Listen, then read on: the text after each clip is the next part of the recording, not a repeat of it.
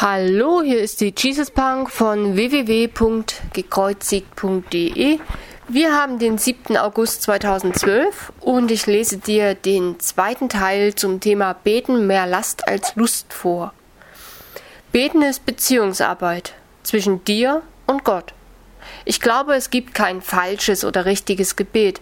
Allerdings ist es wichtig, dass es aus dem Herzen kommt.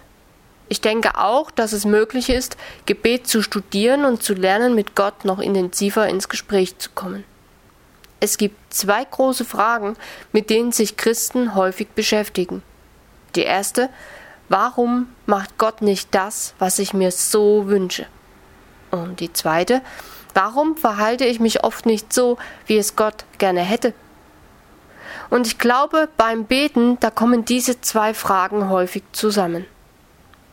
George Marshall sagte mal, wir müssen aufhören, uns an den Lichtern jedes vorbeifahrenden Schiffes zu orientieren und anfangen, nach dem Sternen zu segeln. Ich spare mir mal Erklärungen dazu, streng deine Birne mal selber an. Ich denke, viele Menschen beginnen mit Beten, wenn sie ganz unten sind, wenn irgendwas extrem scheiße läuft. Da hocken sie mit ihren Problemen im tiefsten Tal, wissen nicht mehr weiter und beginnen mit Gott zu sprechen. Sie erzählen ihm alles, obwohl er das ja schon längst weiß, und sie beginnen nicht selten zu betteln, dass Gott irgendwas dreht und sich schnell was ändert. Hm. Warum beginnen Menschen nicht zu beten, wenn es ihnen gut geht? Warum beten sie nicht, wenn sie oben auf dem Berg stehen? Ich glaube, das Tal ist der falsche Ausgangspunkt, um eine gescheite Beziehung zu Gott zu bekommen. Und wenn du schon im Tal anfängst, dann vergiss ihn nicht, wenn du wieder auf dem Berg stehst.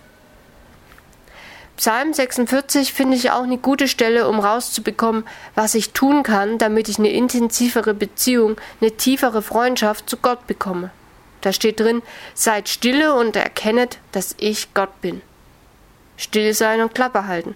Einfach mal da hocken und versuchen, nichts zu machen. Genießen und Lauscher aufsperren. Und weiter steht drin, erkenne, dass ich Gott bin. Ich will der Größte sein unter den Heiden, der Höchste auf Erden. So ist es. Gott sitzt im Chefsessel und das müssen wir schnallen. Er ist Gott und nur er hat es Sagen.